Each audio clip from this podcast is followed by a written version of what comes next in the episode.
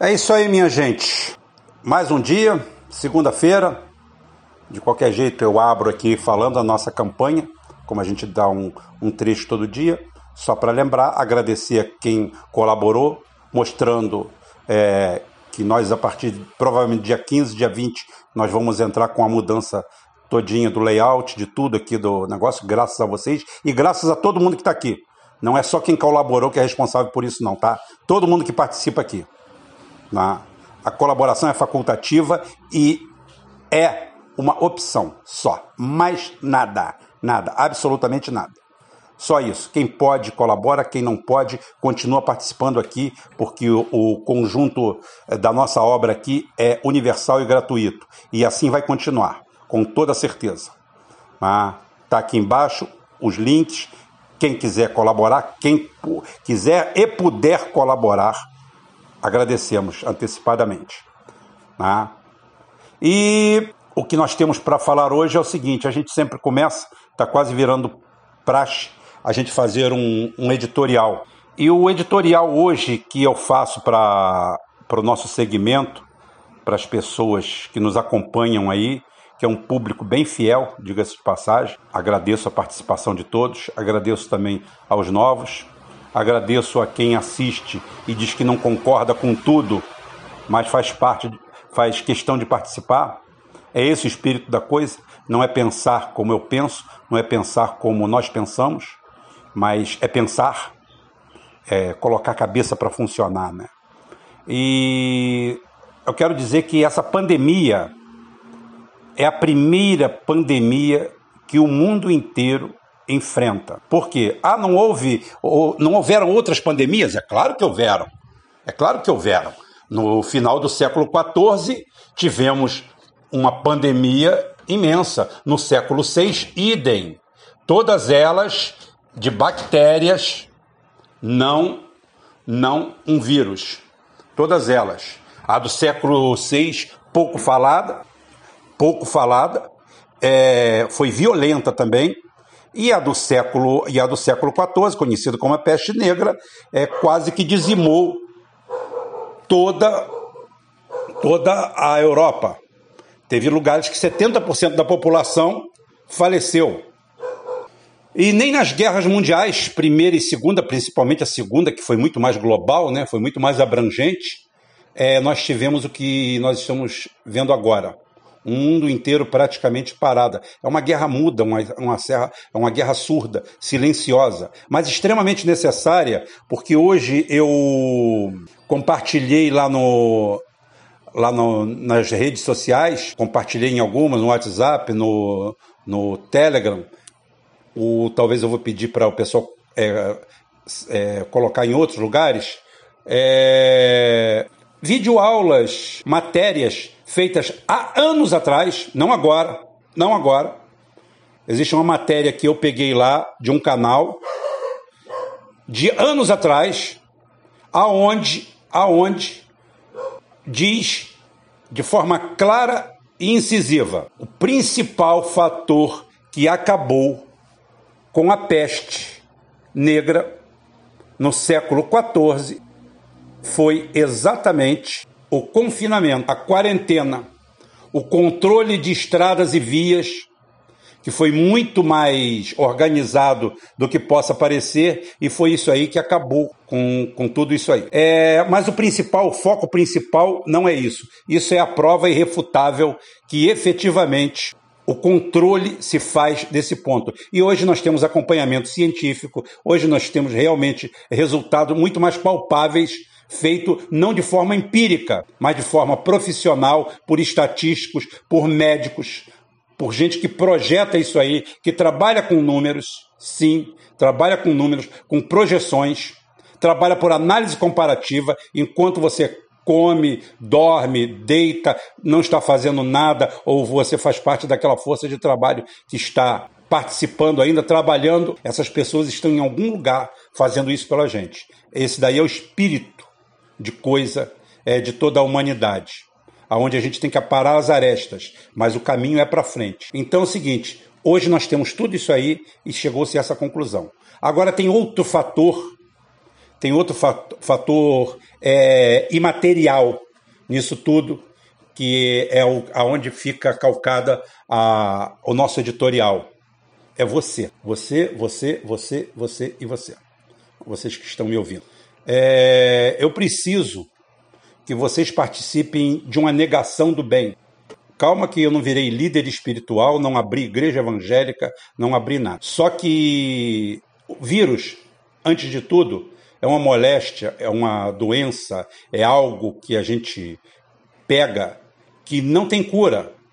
Não tem cura porque existem remédios que combatem as causas, as consequências.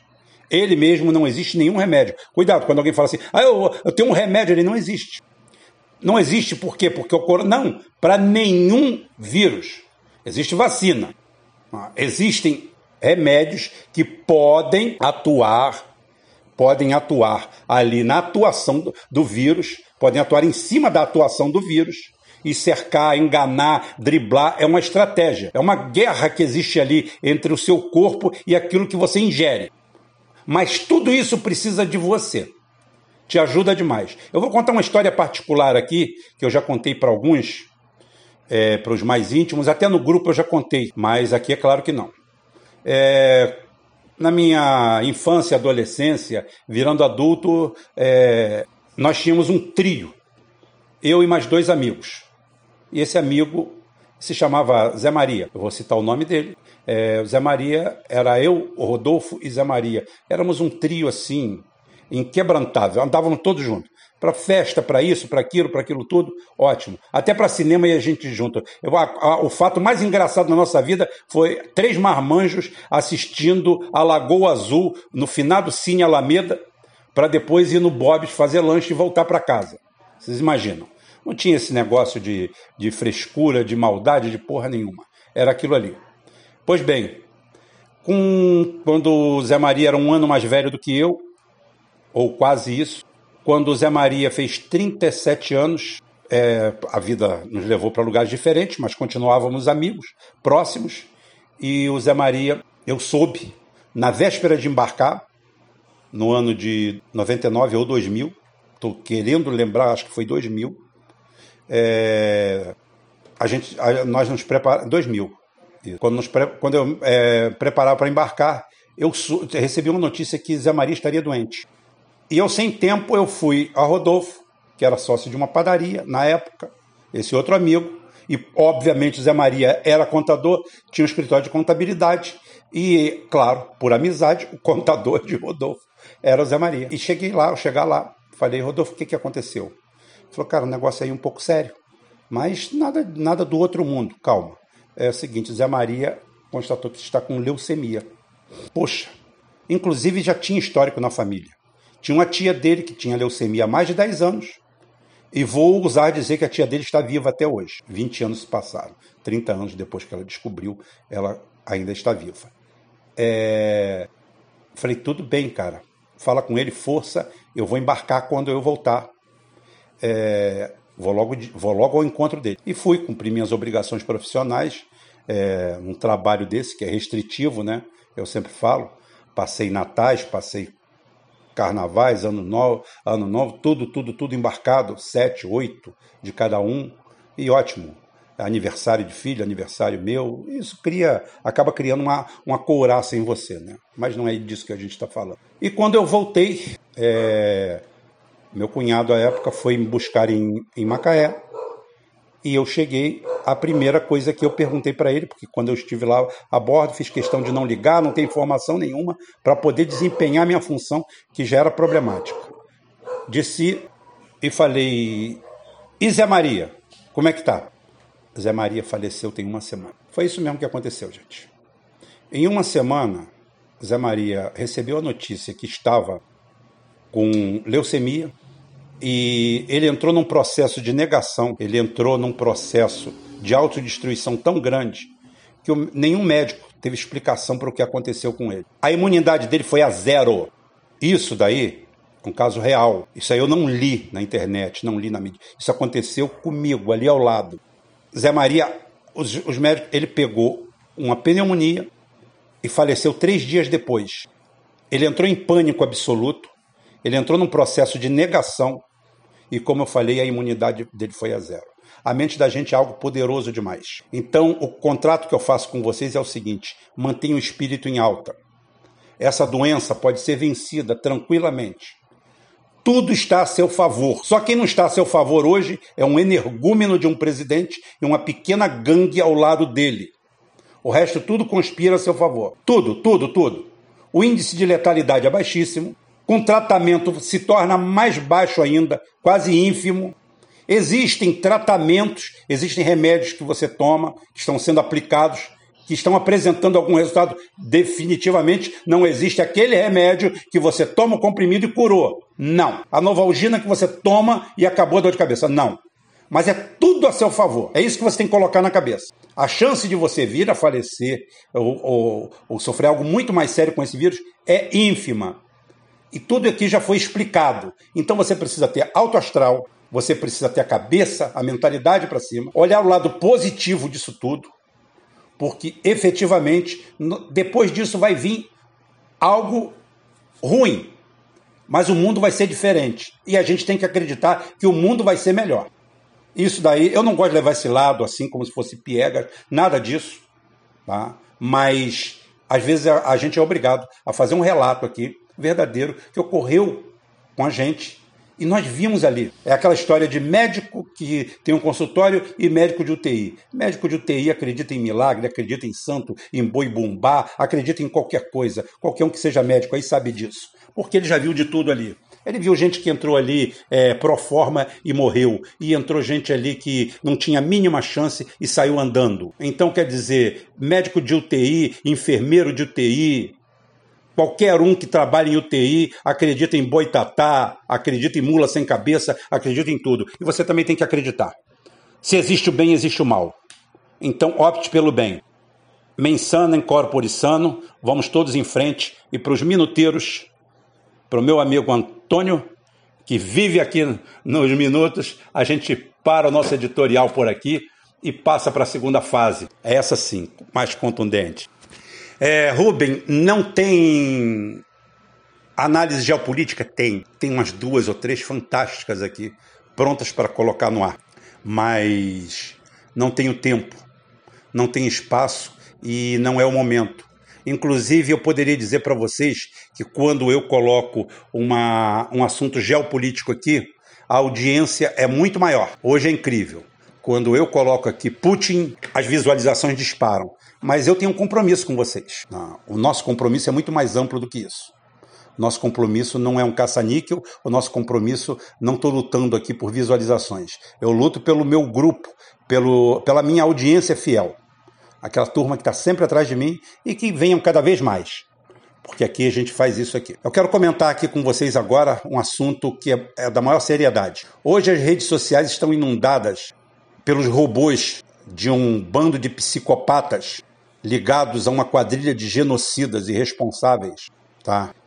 Que simplesmente inundam. Ontem eu recebi a narrativa da morte de um porteiro com oito autores diferentes. Oito autores diferentes. O porteiro morreu é do coração, teve um mal súbito e botaram no atestado médico que foi coronavírus que existe uma grande, um grande conluio mundial. O mundo inteiro descobriu que o Bolsonaro é um gênio, é um ungido. O, o mundo inteiro, o planeta inteiro, independentemente de ideologia, o Putin, a Merkel, Todo mundo, todo mundo, o, o próprio Trump, que agora já está desconfiado, descobriram que o mundo inteiro conspira contra o Brasil. 98,5% do PIB mundial está preocupado com o pobre e anêmico Brasil. Então é o seguinte: existe essa manipulação. Aí todo mundo quer é, colocar que as mortes que estão acontecendo, tiro na cabeça, é por coronavírus. Eu li oito, oito o texto era o mesmo, mas o autor era diferente. Um era uma mulher, outro era um homem, outro era um rapaz, outro era um negro, e a história é a mesma. Tá? O que que leva a, a gente a aturar uma situação dessa? A aturar uma situação dessa? O negócio está difícil demais. E eu quero aqui dizer, por minha conta e risco, que hoje o Jair Bolsonaro criou uma, o que a gente pode dizer, uma síndrome de Estocolmo entre o povo brasileiro, tá? Ele criou a síndrome de Estocolmo aqui. E você vê no, nos bolsonaristas a todo momento, a todo momento você vê os. Eu, eu fico abismado. Tem amigo meu bolsonarista que simplesmente virou especialista, não sabia nada, tá? Não sabia fazer um ó com um copo molhado. Mas agora todos eles são especialistas, tá? É o, é o famoso efeito Dunning-Kruger, né? Que a gente fala, que é o fenômeno pelo qual indivíduos que possuem pouco conhecimento ou nenhum acreditam ser muito bem preparados e todo mundo se escora em cima do Bolsonaro, em cima das afirmativas dele. E a partir dessas decisões erradas, a gente vai chegar a resultados indevidos, graças à incompetência dos autores disso tudo. Só que o problema mais sério do Bolsonaro hoje é ele se afirmar o Dom Quixote da história. Bolsonaro hoje é o líder supremo do Brasil, ele é a maior autoridade do país e que agora tenta, como um incendiário, como um terrorista da oposição, denunciar ao governo ao qual ele faz parte. Quando a solução para os problemas imediatos do Brasil é o dinheiro que nós temos lá. E ele, como presidente, senta em cima. E vem aqui botar o dedo em público e se colocar como vítima. Olha, gente, as reservas de dinheiro de nação é como se fosse a poupança de uma família. Um Estado não tem razão de existir senão para o seu povo. E o Bolsonaro quer fazer o que todo mundo fez até hoje: deixar isso aí de garantia para os agiotas que se locupletam do dinheiro do Brasil desde que o Brasil é Brasil. Agora, desde 88, com certeza, uma gangue de bandidos permeado por gente dessa, dessa estirpe. E o Bolsonaro vem a público tentar ser o incendiário da nação. E fica falando que a opção do brasileiro hoje está entre morrer de fome ou pelo coronavírus. Como se ele não tivesse nada a ver com isso. Como se ele não tivesse postergando e com a equipe econômica de bandidos dele, esquecendo de abrir os cofres. Só que ele, quando fala que tem a opção de morrer é, pelo coronavírus ou morrer de fome, ele esquece uma terceira opção, muito interessante que aconteceu na França no final do século XVIII, que ele não entende nada de história, não vai saber, que aconteceu na Revolução Bolchevique, que é o povo sair à rua, pegar os líderes dele, desse país, pegar esses, vamos dizer assim, esses egoístas que aí estão, e aí, lamentavelmente, vão ir culpados, inocentes e mais quem tiver pela frente. O que parece que nós vamos ter a, a, a curto tempo vai ser a explosão, mas não é da boiada, não. É de gente querendo arrancar o couro de quem tem um pouco mais do que ela. E isso vai chegar no Planalto. E não adianta achar que a guarda pretoriana vai segurar a massa, porque não vai. Em processos revolucionários não existe unanimidade. E não adianta, esses bandidos marginais vão ser identificados. Isso não é uma ameaça, isso é uma constatação. Isso é um crime que acontece de forma continuada nesse país por um presidente que atua como um bandido. A hora que começarem a morrer esses idiotas, esses imbecis, esses sarnentos que o seguem, essa raça hedionda, a hora que eles começarem a morrer, eles vão botar a culpa aonde? No PT, na esquerda, quando a culpa é de vocês. A culpa é de vocês. E hoje eu acho que situações excepcionais necessitam de atitudes excepcionais. Os ritos devem ser abandonados. E hoje, se você falar assim, o que você conclama? Eu conclamo que as Forças Armadas, para o bem da nação, e que, em conjunto com as instituições democráticas do Brasil, composta pelo STF, pelo Congresso, a União de Governadores do Brasil, destituam imediatamente o presidente Bolsonaro e que os, e que os serviços de investigação da Polícia Federal, em conjunto com as Forças Armadas, investiguem a participação de todos e os enquadrem na Lei de Segurança Nacional 7170. Todos quem coloca quem coloca mentiras e robôs na rede social, replica isso ao infinito, coloca palavras que não, que não existem, cria factoides, tentando colocar o caos no país. E sair como vítima, não merece o respeito de ninguém. O papel desse cidadão, desse crápula, eu posso ir preso amanhã, não tem problema, vou feliz. Ah, Rubem, podem te matar? Pode matar, não tem problema. Eu vou morrer um dia, como disse Sócrates uma vez, ou o alter ego de Platão, de repente foi Platão que falou isso e botou na boca de Sócrates, quando ele é condenado à morte, e a mulher fala assim: retira o que você falou, que eles vão te salvar.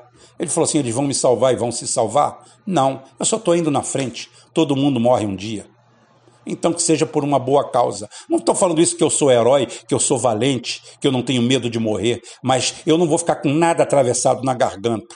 Esse sujeito é um fascínora. Essa turma que anda com ele são um bando de bandidos. O Brasil está passando por uma crise que é mundial. O Brasil tem um dinheiro guardado. Então ele está olhando para o povo e falando: ó, ó, ó, ou você vai morrer de fome ou vai morrer de coronavírus. Então vem para a rua morrer morrer de doença, não tem problema, porque você morrendo de doença, você vai safar a onça de um filho da puta que está em casa guardando quarentena e se salvando, está na cobertura dele, e eles querem que você trabalhe. Rubem, eu estou passando fome, estou em necessidade. Calma que disso eu vou tratar amanhã. Amanhã é a cobrança disso aí.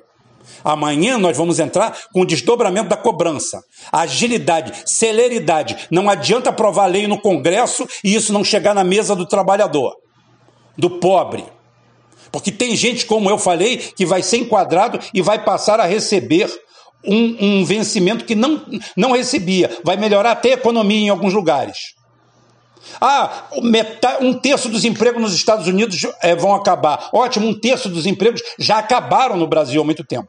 Só que o, o americano não tem a tecnologia e o know-how do brasileiro. E eu explico tudo isso amanhã. Nós temos um know-how de sobrevivência que eles não têm. Nessa hora não dá para comparar o americano ou o europeu com a gente. Eles logo berram uma mãe. Nessa hora o brasileiro é heróico. Nessa hora o brasileiro é heróico. O brasileiro está acostumado a empilhar na casa da mãe, na casa da sogra, junta quatro e faz um puxadinho no quintal. Eu estou falando que isso daí é o, o futuro, é o que a gente sonha? Não. Mas dentro de um quadro de, vamos dizer assim, de destruição coletiva, num, num, num trato, nós temos muito anticorpos para sobreviver na frente deles. Nós temos tecnologia e know-how de favela, como eu falei, eu sempre combati. A favela tem que ser extinta, mas o brasileiro tem know-how para viver nisso.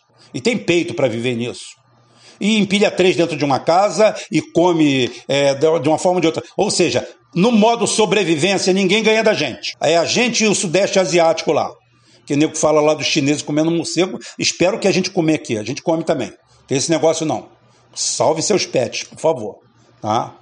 Então, gente, o que eu tinha para falar hoje é isso. O presidente Bolsonaro tem que ser destituído imediatamente por todas as forças do bem, pelo conjunto de forças do bem que regem esse país. Nós deixamos de ter um bobo da corte para ter um palhaço it, um palhaço assassino, tá? que está usando o poder, o pouco poder que ele tem, para atacar fogo e incendiar a nação e se colocar como vítima, quando ele é algoz. A nação só está dessa forma, só ao invés dele estar uma de comandante, que é a hora que o comandante dá um soco em cima da mesa, vai para ponte do convés e chega de lá e manda ordem. Vai ser assim: vamos racionar aqui, vamos racionar ali, vamos racionar aqui. Chama o povo para chegar e falar assim: cortar metade do vencimento do judiciário, hein? dos magistrados, e dirigir isso aí.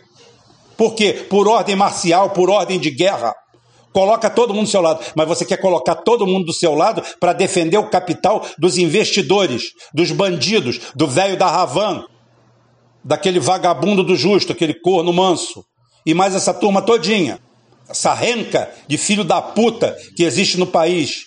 Não são empreendedores. Não, isso, isso aí não é, um, não é um José Alencar, não é um Antônio Hermílio de Moraes não é um barão de Mauá, não tem nada a ver com isso. Não chega nem a ser o Paulo Leman, tão discutível, mas também que emprega milhares e milhares de pessoas, não chega nem a esse nível. São parasitas que simplesmente nada produzem, vivem de, de empréstimo, vivem de investimento, são mascates, vendem dos outros que não fazem, que não fabricam, que não constroem. O presidente, o presidente da Fiesp, da maior organização é, industrial do Brasil, tá? Federações da Indústria do Estado de São Paulo, Federações da Indústria do Estado do Paleolítico. Ninguém ali faz nada, importa tudo lá da Ásia e coloca a chapinha. O presidente vitalício daquela merda, o cara nunca teve uma indústria, o cara aluga galpões. Aonde? O cara entende de quê? De fabricar um parafuso? Nunca fabricou nada. É um parasita. Eu já falei demais por hoje.